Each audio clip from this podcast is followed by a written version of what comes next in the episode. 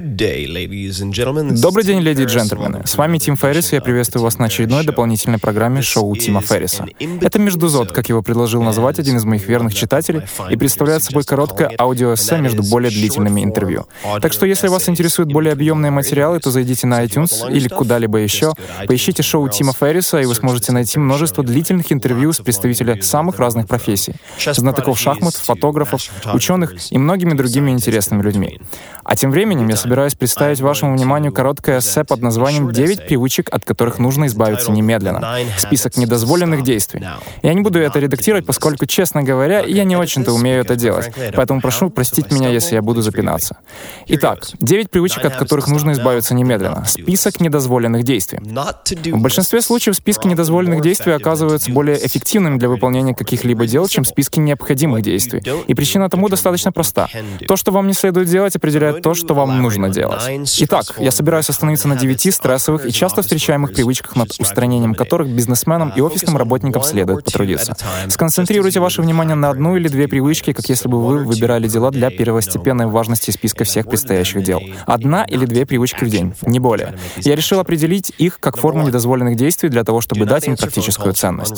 Номер один. Не отвечайте на телефонные звонки с неопределенных или неизвестных номеров. Конечно, вы можете устраивать сюрпризы для других, но не для себя. Это приводит к тому, что вы отвлекаетесь на разного рода вещи, и, разумеется, вам приходится платить за постоянное перескакивание с одного дела на другое. Поскольку, переключаясь с одного задания на другое, вы, ну, где-то в 40% случаев не доводите прерванное дело до конца. Вот вам еще одна причина, зачем нужно пользоваться таким мобильным приложением, как Freedom. А во-вторых, вы окажетесь не в самой благоприятной позиции при переговорах. Вы, конечно же, не хотите быть застигнуты врасплох, так что пусть лучше звонки с незнакомых номеров перейдут в голосовую почту. Будет неплохо также использовать что-либо наподобие Google Voice, где вы сможете прослушивать голосовую почту, или что-то вроде Simulscribe, которое позволяет вам получать голосовые сообщения в форме электронных писем. Номер два. Никогда не отправляйте электронные письма первым делом утром и последним делом ночью. Первое смешивает ваши приоритеты и все планы на день, а последнее просто приводит к бессоннице. Письмо может подождать до 10 утра или до того времени, пока вы не завершите хотя бы одно из критически важных предстоящих дел. И, конечно же, ознакомьтесь поближе с тем, что можно сделать утром в первую очередь, не будучи в сети. Вы найдете много материалов по этой теме в моем блоге. Номер три. Не соглашайтесь участвовать в собраниях или телефонных переговорах без четкой программы действий или времени окончания. Другими словами, вам следует заранее узнать четкую последовательность действий и оглашенное время собраний или телефонных совещаний. Вот. В случае, если желанный результат будет четко определен, например, вот чего мы хотим добиться на этом совещании или собрании, если будет иметься список предстоящих действий с перечислением тем, то ни одно собрание или совещание не будет длиться более 30 минут. Не так Поэтому попросите план заранее для того, чтобы, цитата, как можно лучше подготовиться и наиболее эффективно использовать ваше совместное время. Номер четыре в списке недозволенных действий. Не позволяйте людям отклоняться от темы. Несколько слов может занять большую часть времени. Так что ни в коем случае не спрашивайте, как дела, когда кто-то звонит вам. Ограничьтесь фразами «Привет» и «Я вообще-то сейчас занимаюсь кое-чем». Что-то случилось? Главным фактором в осуществлении каких-либо дел является переход к сути. Вот, вам не нужно проявлять грубость, однако помните о том, что я говорил о переключении с одного задания к другому и о цене отвлечений. Дело не в том, есть ли у вас время, чтобы просто поболтать пять минут. Дело в том, что можете ли вы себе позволить эту задержку или нет. А я уверен, что в 99% случаев из 100 вы не сможете себе ее позволить. Итак, вместо «Привет, как дела? Как прошли выходные?» вы можете начать разговор с «Я вообще-то сейчас занимаюсь кое-чем. Что-то случилось?» Номер пять. Не нужно постоянно проверять почту. Проверяйте почту партии за раз и только в определенные часы. Я, конечно, известен своей политикой проверки почты два раза в день. И это именно то, что я рекомендую. Я многократно касался этой темы в других беседах, поэтому я не буду слишком останавливаться на ней. Однако имеет смысл напомнить. Сойдите уже с раздатчика таблеток кокаина и сконцентрируйте внимание на выполнении ваших наиболее важных дел, вместо того, чтобы отвечать на искусственные чрезвычайные ситуации. Таким образом, постоянное нажимание на «обновить» или входящие в Outlook или Gmail не очень-то конструктивный способ распределения вашего времени. Электронная почта — это план других людей касательно вашего времени. И поэтому, как я и говорил раньше, вам необходимо установить стратегический автоответчик и проверять почту 2-3 раза в день. Вы можете также использовать такие приложения, как Бумеранг, для организации повторных сообщений, в случае, если вы не получите ответного письма от адресата. Или же отправить письмо попозже, чтобы не пополнять ваш почтовый ящик с той же скоростью, с которой вы его очистили. Итак, не нужно постоянно проверять почту, проверяйте ее в определенные часы, читайте письма партиями. Вы же не станете начинать стирку из-за пары грязных носков, а соберете значительное количество вещей перед тем, как начать этот процесс. Номер шесть. Не нужно слишком много времени посвящать переговорам с низкодоходными, однако чрезвычайно требовательными клиентами. Нет четко определенного пути к успеху, однако наиболее верный путь к провалу в старании всем угодить. Это слова Билла Косби. Таким образом, сделайте двухсторонний 80 на 20 анализ вашей клиентской базы. Какие 20% из них приносят 80 или больше процентов моего дохода, и какие 20% отнимают 80 или более процентов моего времени. Далее, поставьте самых навязчивых и наименее продуктивных на автопилот, процитировав изменения в политике компании. Это очень даже честно. Отправьте им письмо с новыми правилами, с указанием приемлемого количества телефонных звонков, ожидаемого времени ответа на электронное сообщение, минимальных заказов на позиции А, Б, С, Д и Е и так далее.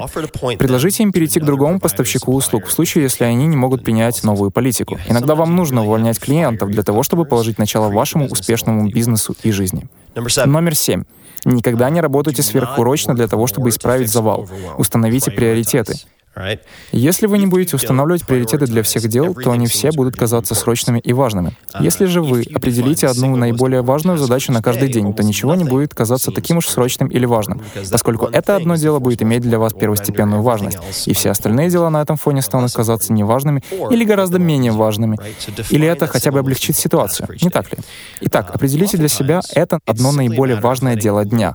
Часто это всего лишь допускание маленьких неприятностей. Примером может быть то, если вы перезвоните кому-либо в позднее время или извинитесь, предложив комиссию за просрочку взамен на что-либо. Или вы потеряете неразумного клиента и так далее и тому подобное. Но взамен вы все же добьетесь выполнения важных дел. Выход из завала не в переусердствовании, а в определении нескольких вещей, которые могут по-настоящему и фундаментально изменить ваш бизнес или вашу жизнь. Так что правда в том, что если вам не хватает времени, то у вас просто нет приоритетов. Поэтому думайте лучше, вместо того, чтобы работать больше.